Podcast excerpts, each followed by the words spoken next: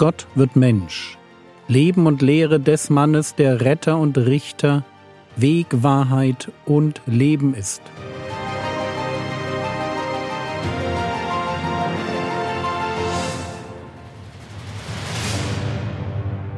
Episode 126 Der Messias tut Wunder Teil 1 wir haben dem Herrn Jesus zuletzt dabei zugesehen, wie er in Galiläa in einer Synagoge predigte und es dabei zu einer Konfrontation mit einem unreinen Geist kommt.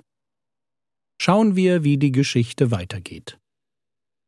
Markus 1, die Verse 29 bis 31. Und sobald sie aus der Synagoge hinausgingen, kamen sie mit Jakobus und Johannes, in das Haus Simons und Andreas. Die Schwiegermutter Simons aber lag fieberkrank danieder, und sofort sagten sie ihm von ihr. Und er trat hinzu, ergriff ihre Hand und richtete sie auf. Und das Fieber verließ sie und sie diente ihnen. Simon Petrus war also verheiratet. Und wer verheiratet ist, der hat auch eine Schwiegermutter und die wohnt mit Simon und Andreas im selben Haus und ist krank. Wie es scheint, sehr krank. Sie hat Fieber, und es hat sie so schwer erwischt, dass sie nicht aufstehen kann. Und wieder ist es der Herr Jesus, der sich um dieses Problem kümmert. Sie erzählen ihm von ihr, er geht hin, ergreift ihre Hand, richtet sie auf und das Fieber verschwindet. Und mehr noch, Sie scheint sofort wieder zu Kräften gekommen zu sein, denn es heißt explizit, sie diente ihnen. Und der letzte Punkt ist in mehrfacher Hinsicht interessant. Zum einen wird hier deutlich, dass es sich tatsächlich um ein Wunder handelt. Wer längere Zeit Fieber hat und krank im Bett liegt, der braucht nämlich im Allgemeinen ein paar Tage, um wieder völlig fit zu werden. Der kann normalerweise nicht gleich wieder voll durchstarten und den Gästen dienen. Und damit wir uns nicht falsch verstehen, wir reden hier von einem Dienst, der mit schwerer körperlicher Arbeit einhergeht.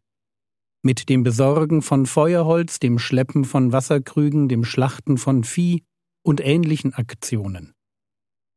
Das ganz normale Leben einer Hausfrau in der Antike war aus heutiger Sicht Schwerstarbeit. So ganz ohne Staubsauger, ohne Elektroherd und ohne Fertigpizza. Nicht umsonst heißt es über eine solche Frau in Sprüche 31, Vers 17, Sie gürtet ihre Lenden mit Kraft und macht ihre Arme stark. Wer tagelang fiebrig im Bett liegt, der steht nicht einfach auf und startet durch. Es sei denn, der Herr Jesus richtet einen auf. Und wir werden das noch an vielen Stellen im Neuen Testament sehen.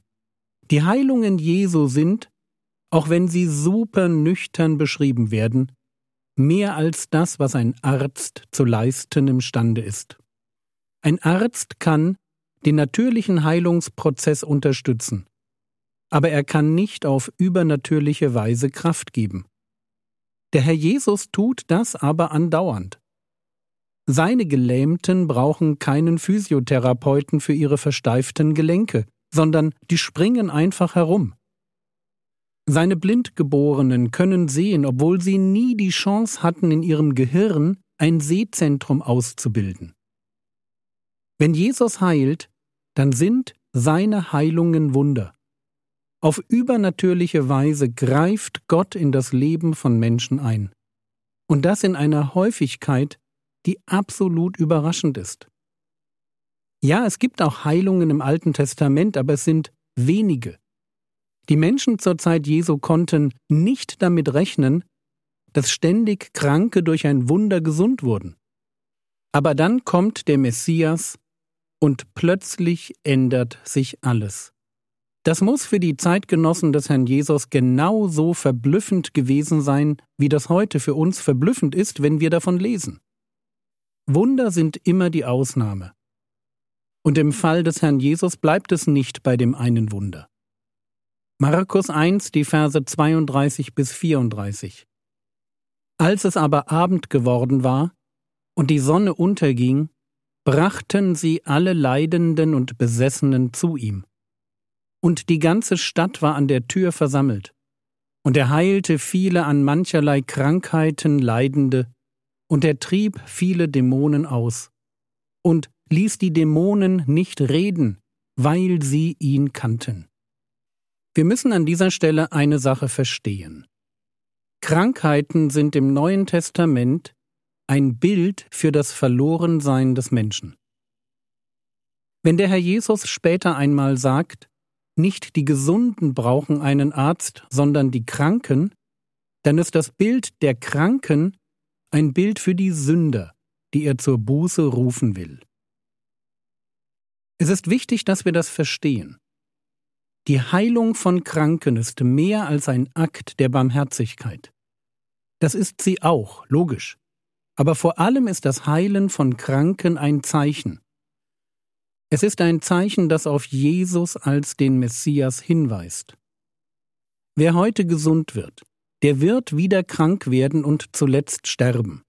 Deshalb ist eine Heilung als Wunder, wenn man darüber nachdenkt, eine Art von Wunder, die gar nicht so viel Sinn macht.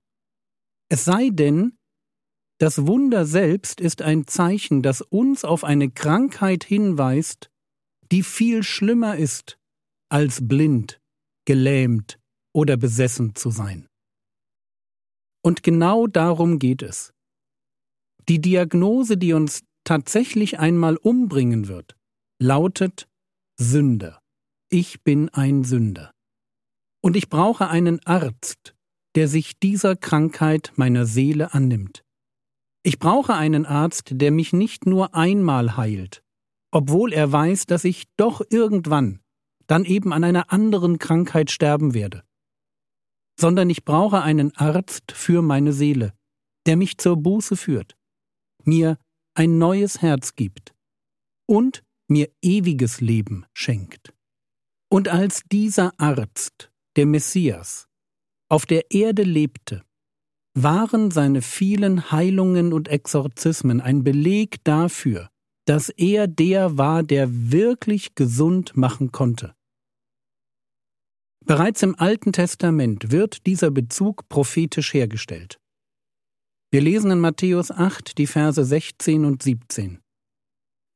Als es aber Abend geworden war, brachten sie viele Besessene zu ihm, und er trieb die Geister aus mit seinem Wort, und er heilte alle Leidenden, damit erfüllt wurde, was durch den Propheten Jesaja geredet ist, der spricht: Er selbst nahm unsere Schwachheiten und trug unsere Krankheiten. Das Zitat stammt aus Jesaja 53, Vers 4. Der Heilungsdienst des Herrn Jesus war also eine Erfüllung dieser lange zurückliegenden Prophetie. Das Kapitel Jesaja 53 spricht prophetisch von dem Messias, von dem, der kommen sollte, um sich Schuld und Sünden aufzuladen, von dem, der schweigend als Schuldopfer für andere sterben wollte. Frage, woran sollte man diesen Retter erkennen? Für den Apostel Matthäus ist das klar. An den vielen Heilungen und Exorzismen. Noch einmal Matthäus 8, Vers 17. Damit erfüllt wurde, was durch den Propheten Jesaja geredet ist. Der spricht, er selbst nahm unsere Schwachheiten und trug unsere Krankheiten. Dieser Jesus aus Nazareth ist der Messias.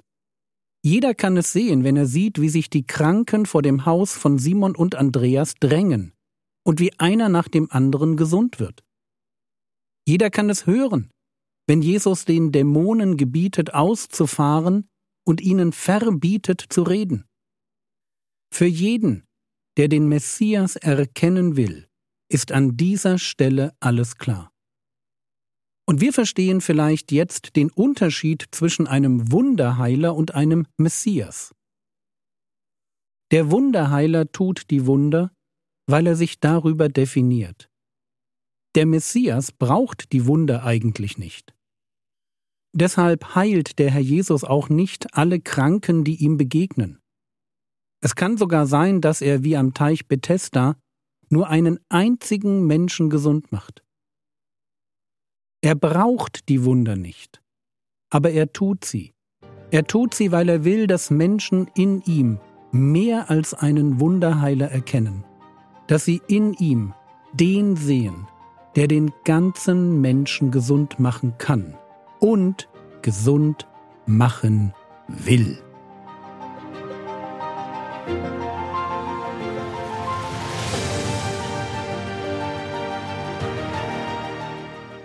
Was könntest du jetzt tun? Du könntest dich fragen, welche Bedeutung die Wunder Jesu für dich haben. Das war's für heute. Bitte bete weiter für die kleine Marie, die vorletzten Freitag, 15 Wochen vor dem eigentlichen Geburtstermin geboren wurde und mir sehr am Herzen liegt. Der Herr segne dich, erfahre seine Gnade und lebe in seinem Frieden. Amen.